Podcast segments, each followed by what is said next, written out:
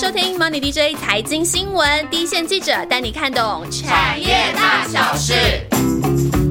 Hello，大家好，我是万万。嗯，在上个礼拜的 DJ 有事吗节目呢，我有先跟大家稍微有先聊到，其实每年就差不多第三季底啊，第四季初就这个时候，我们慢 DJ 团队其实内部就会不断的讨论开会，针对明年的亮点产业做一些挑选跟介绍。那其中呢，今天的主题就是我们内部共识度算是蛮高的哦，就是低轨卫星通讯这个产业趋势。其实我们一直在文字新闻上也有不断的更新，可是作为 Podcast 主题呢？那我们制作团队就认为说，我们线上记者可能每个人负责的线路不不就大家都不一样嘛，所以就等于说大家可能是比较聚焦在自己的线路上，就可能比较没有办法很完整的说明整个产业的全面性。那我们那个曼 DJ 又是号称最金石的财经媒体，是非常负责任的，所以呢，就一定就会给大家最见树又见林的介绍。所以呢，今天我们有特别请一位客座小老师，让我来隆重的介绍一下。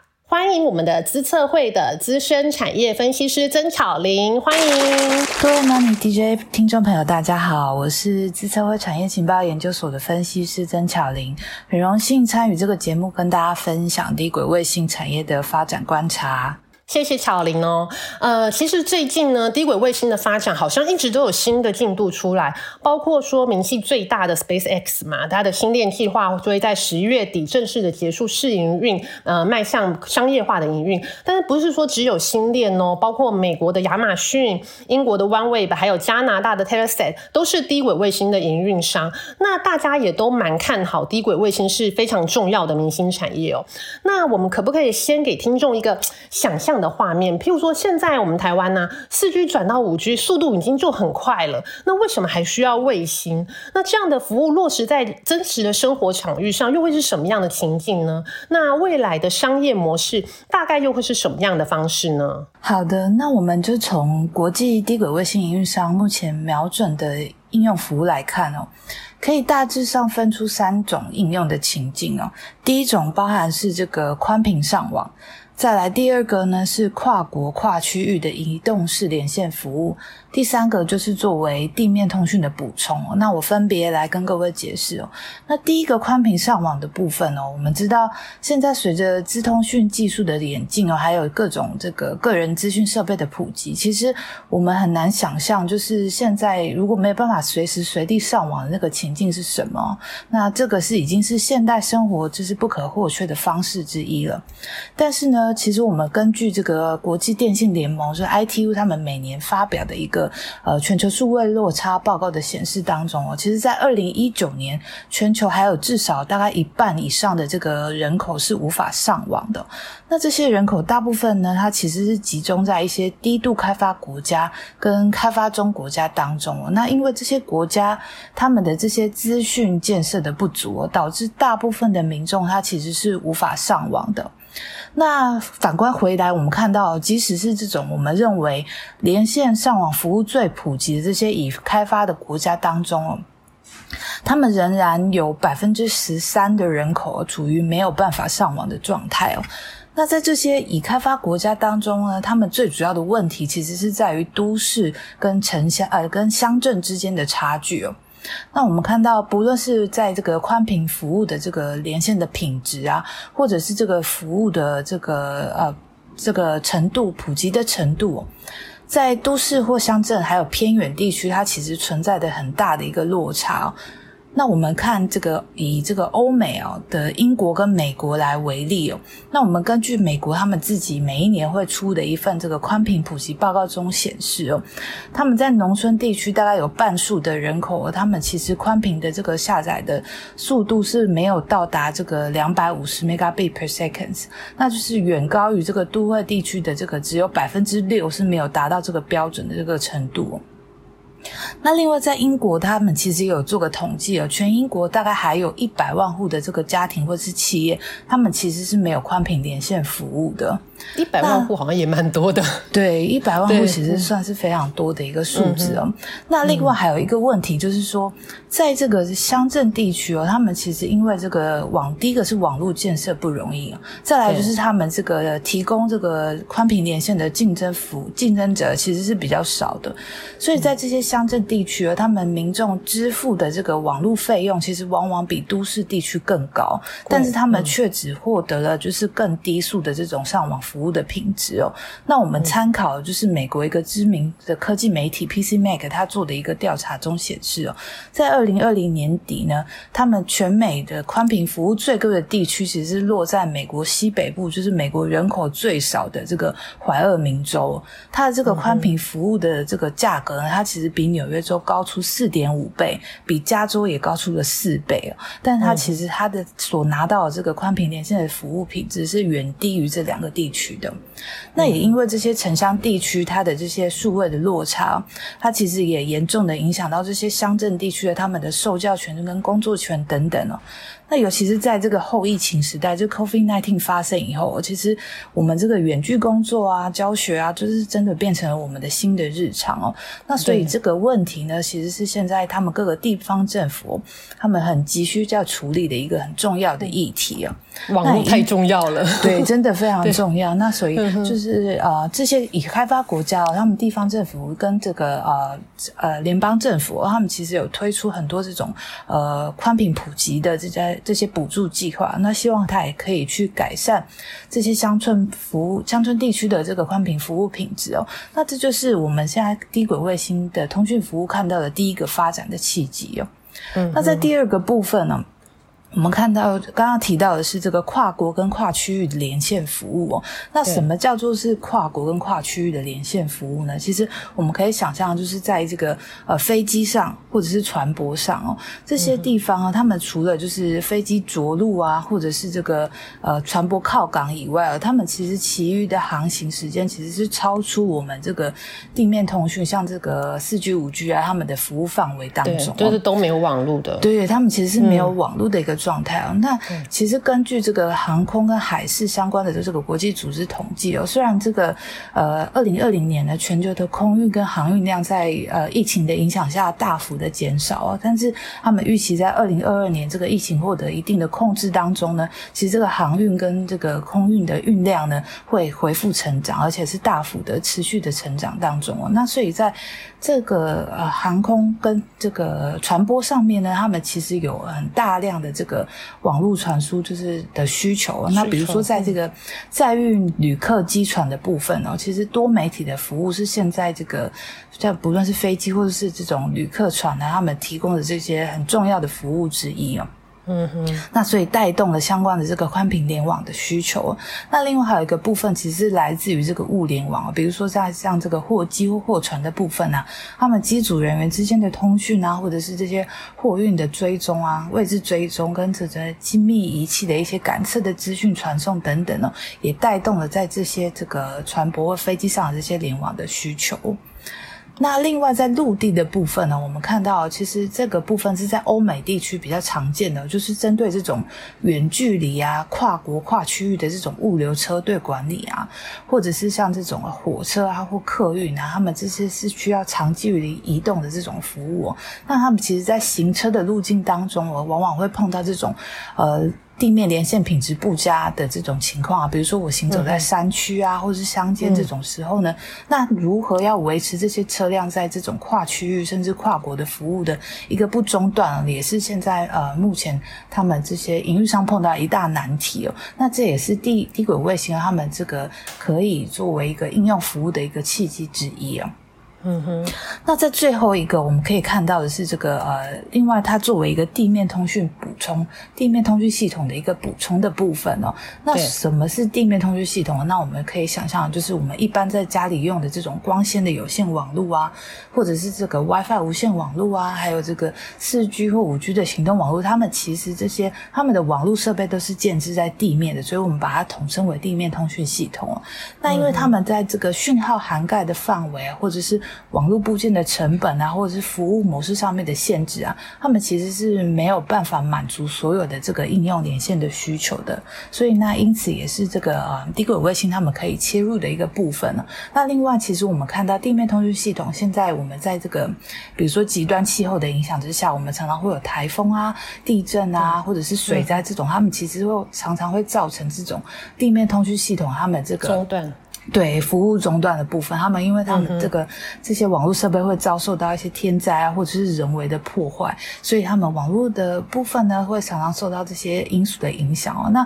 呃，低轨卫星之所以受到关注，其实有一部分的原因是因为他们的这些网络的设备其实是建置在这个外太空的。那在外太空上面呢，他们其实相对而言比较不容易受到这种天灾或是人为的破坏，所以因此他们可以作为这些地面。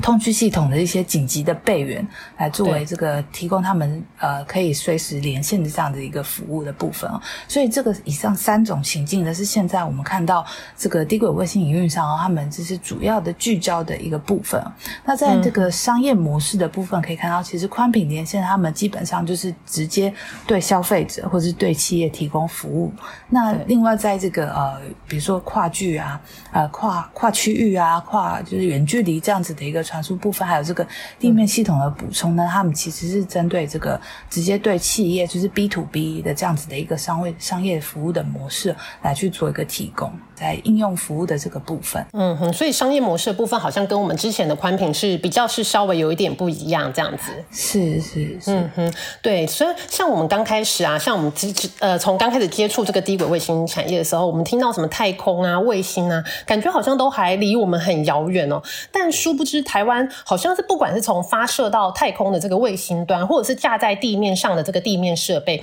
其实都有台湾厂商的影子，也就等于说是幕后的工程啊。那请不可以可不可以这边请巧玲跟我们谈一下，说台湾产业扮演的角色？那台湾的优势又是在哪里呢？好，那就这个部分呢，我们看看台湾产业目前扮演的角色跟优势哦。那其实呃，各位听众也知道，台湾在资通讯产业链里面，其实一直扮演着非常相当重要的一个角色的部分哦。那我们从目前这个低轨卫星的供应链来看哦，台湾目前基于我国以往的这整个卫星系统的这个经验来看哦，其实大部分目前呢，我们所扮演的角色还是在这个提供地面设备。以及相关的这些呃关键零组件的部分哦，那对我们从现在的这个呃供应链的这个呃发展来看哦，其实，在地面设备的部分呢，大部分是这个还是在落在这个整机的组装代工的部分哦。那呃，这个整机组装代工呢，包含就是我们一般在这个呃卫星里面呢使用的这种接收的天线啊，然后还有这个。像是这个家里，就是卫星的这个讯号接收进来之后呢，我们在家里把它转成这个 WiFi 网络的这些 router 的上面的一些这个装置的这个组装的部分哦。那另外在这个零组件的部分，我们可以看到，比如说像是天线啊，然后天线里面的这些 RF 的元件啊，比如说包含像这种滤波器啊，然后还有收发器啊，还有这种这个呃功率放大器等等啊。那另外台湾其实在这个呃 PCB 上面呢，因为因为台湾基本上在 PCB 这个领域啊，其实也占演。扮演的非常重要的一个地地位哦，所以在 PCB 上面的这个部分哦，其实台湾也有相当多的这个供应链已经切入了这个低轨卫星的这样子的一个产业当中哦。那另外还有在这个机械的部分啊，比如说像是这种金属的呃冲压件啊等等呢，其实啊，台湾目前为止呢，都还有这些已经有这些产产业呢已经切入的这个低轨卫星供应链当中了。那另外我们其实看到的还有一个部分哦，其实是我们刚刚提到的是，其实是比较。偏向这个呃用户终端呢，还有这个通讯元件的相相关的这个部分。那另外还有一个部分，其实我们知道卫星这个低轨卫星的服务。它其实要接回地面之后呢，它会有一个这个数据处理的部分。那其实，在数据处理的部分，就会有有在这个资讯设备的部分，也是有一个非常重要的的的角色的部分啊。所以，其实台湾在这个，比如说这个数据处理的这些伺服器上面呢，其实也也有相当一个程度程度，我们认为是未来台湾可以就是具有优势，而且可以就是切入的一个角色的一个部分哦。那这边是我们目前看到台湾可以切入的。一些供应链的一个一个部分的一些分析哦。嗯哼，那像我们现在都大概了解说，像刚刚巧玲说的，很多产业，我们台湾的很多产业都已经有在布局这个低轨卫星了嘛。但是当我们在常常看到说一个产业呢，它可能从刚开始是 baby 的产业，到后来开始慢慢量大了之后，就会发现说，哎，好像开始供那个导入的一些供应商也越来越多，那最后又变成说大家可能互相砍价冲量，好像就会变成说钱可能都被服务的提供商或是平台业者给赚走。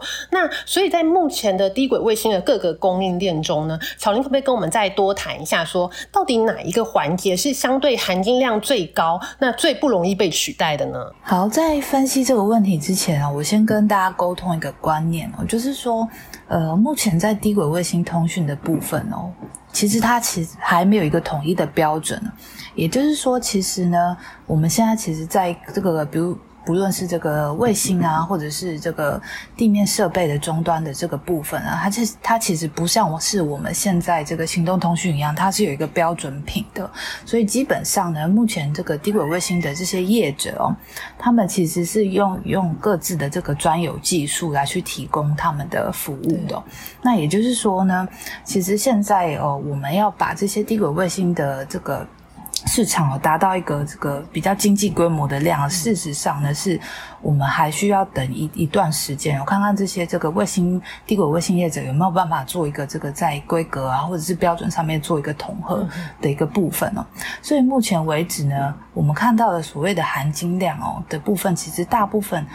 呃，如同刚才这个万万这边提到的，就是其实大部分还是掌握在这个呃服务提供商他们的手中啊，因为他们手上是握有这个标准量标准的部分哦。那呃，作为供应链来讲哦，其实大部分我们现在以以供应链来说，他们其实大部分还是是针对这个。呃，服务商他们的自己各自的标准来提供稍微就是比较像是克制化的这样子的一个产品的部分哦，所以目前看到的这个含金量最高的部分，其实还是掌握在这个呃服务商他们手上的这个 IP protocol 啊，还有像是机品啊，跟这种呃呃机品的这种的这个讯号处理的这样子的一个部分哦，那 FPGA 也是相对来讲是一个比较不容易被取代的一个部分，但。是呢，反过来我们来看到，其实里面有一些呃比较重要的一些关键零组件哦，但是呃相对而言是是比较可以，就是说我们可以利用我们既有的一些资通讯相相关的这些过去发展的一些基础能量啊，比如说像是这种 RF 的元件啊，那或者是刚刚我们有提到的一些像是在这个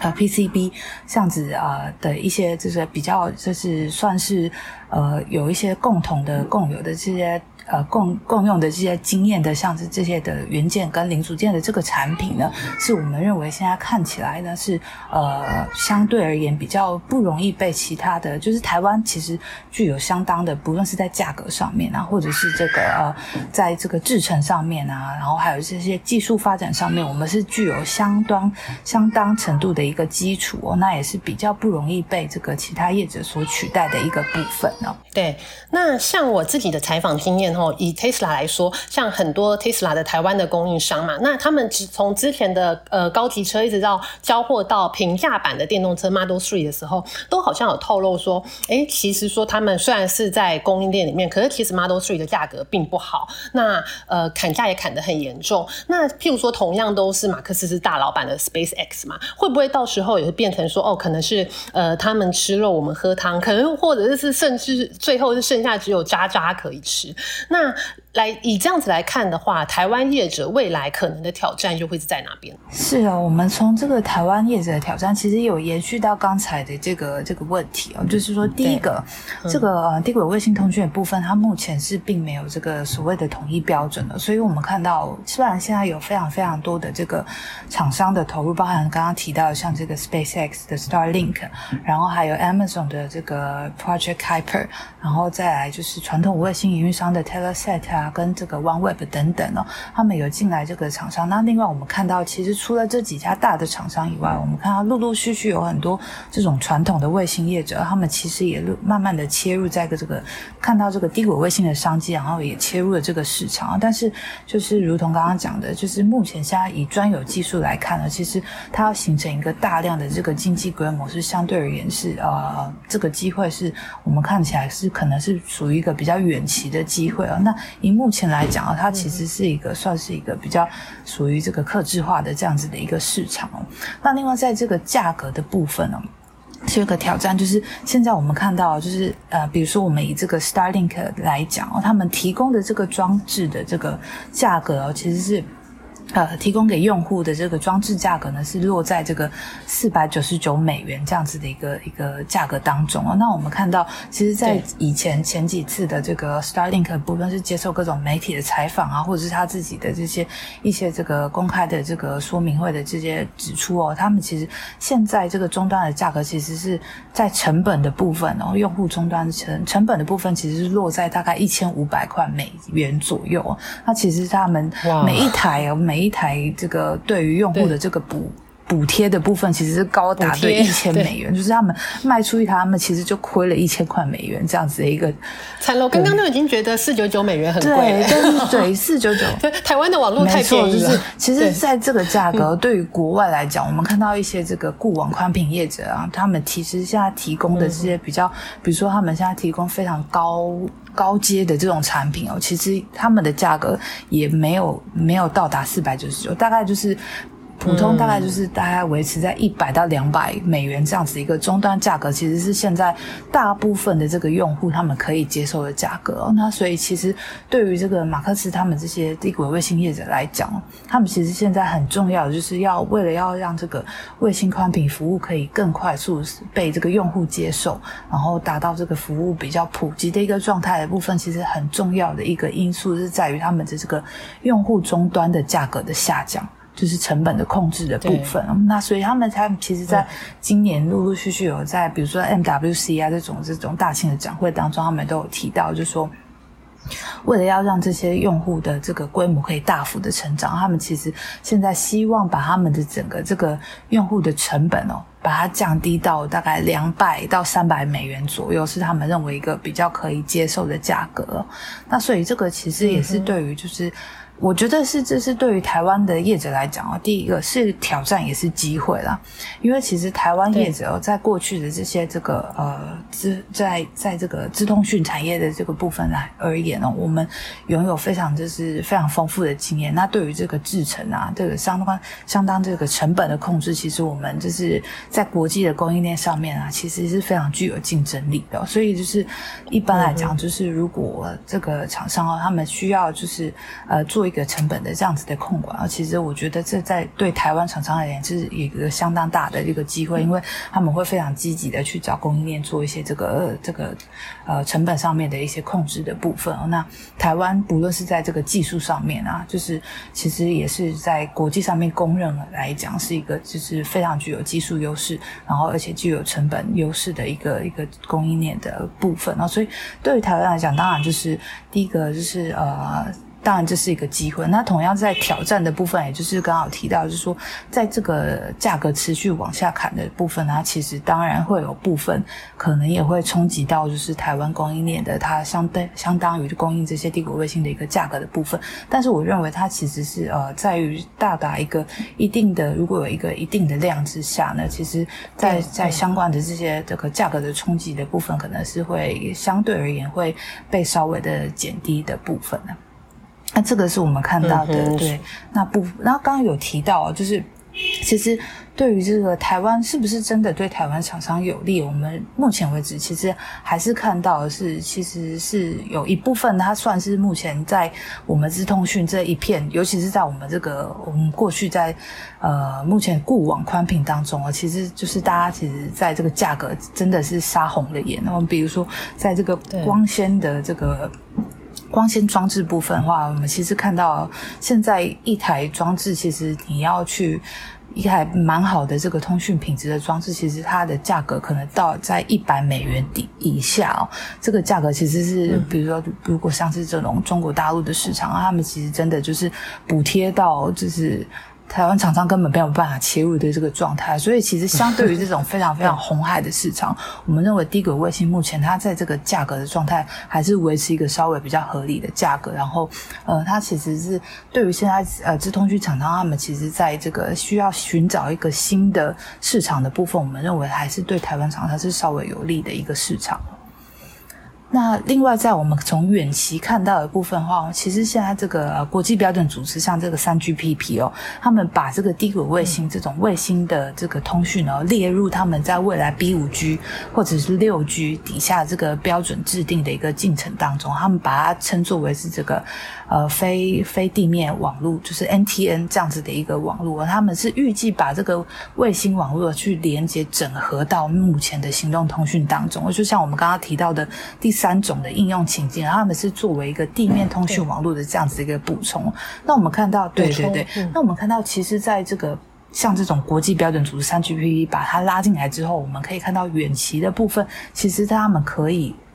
可以预期啊，就说未来真的如果把这个卫星的这个通讯额也放入到三 GPP 的标准当中去做一个制定的时候呢，我们就可以看到，其实它可以去形成一个更大规模的一个标准品的这个市场。那其实，在这样子的情况当中，我们是可以预期，就是说台湾目前呢，其实他们在很多的这个呃，比如说现在因为三五 G 的部分，他们已经进入到这个毫米波这样子的一个应用。那其实这个毫米波的这个市场啊，是跟现在的低轨卫星的这个部分，其实有相当大技术上的一个重叠，所以其实我们在利用这个五 G，现在五 G 的这个研发的经验跟这个商品化的经验的部分，其实它是可以就是把这些技术跟这个制成的经验是有部分的移转到低轨卫星上面。那另外在这个远期的部分哦，其实在这个三 GPP 如果是在这个标准化的市场底下，我们可以看到未来的这个低轨卫星，他们可以其实是有一个部分的潜力可以。形成一个更大规模的、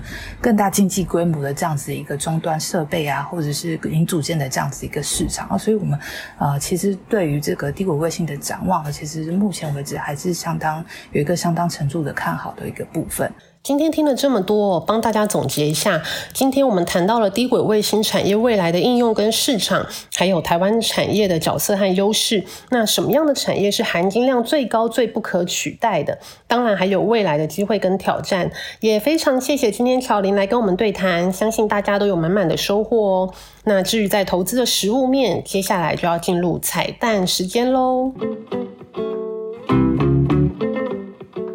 这一集节目，我们制作团队最主要是想用产业整个全面性的角度，很纵观的来看低轨卫星这个产业以及台湾产业的角色。那不过回归到投资面呢，我想听众当然也会想知道说，诶，那台湾厂商的进度在哪里？有什么厂商已经有布局，或者是已经有出货、有营收贡献的？所以这一集的彩蛋呢，我们当然也不忘要帮大家梳理一下低轨卫星的概念股，包括做基地台组装的金宝，那卫星用户终端设备的台。台阳、兆赫、深达科、启基，那刚刚有提到的印刷电路板相关的厂商，台光电、金居、腾辉、华通，还有电源供应器的群电，以及晶片厂商宏观、联发科，还有 RF 射频元件的厂商稳茂等等。那其实整个上下游都可以看到台湾厂商的贡献，等于也是在可能不久的将来，真的太空时代来临，MIT 的产品也会是在低轨卫星竞赛中很重要的幕后工程哦。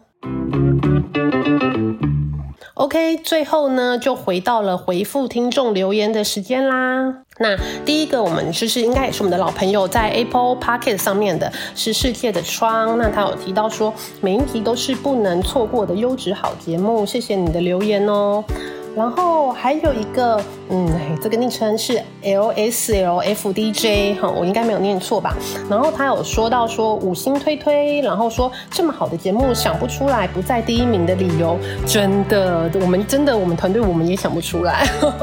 谢谢你的肯定啦。然后他有说到说每一集都是主线记者专业又深入的分析见解，还有不藏私的彩蛋时间，然后非常的幸运可以听到这么优质的节目，谢谢你哦，我们也非常。幸运有你这个支持我们的粉丝。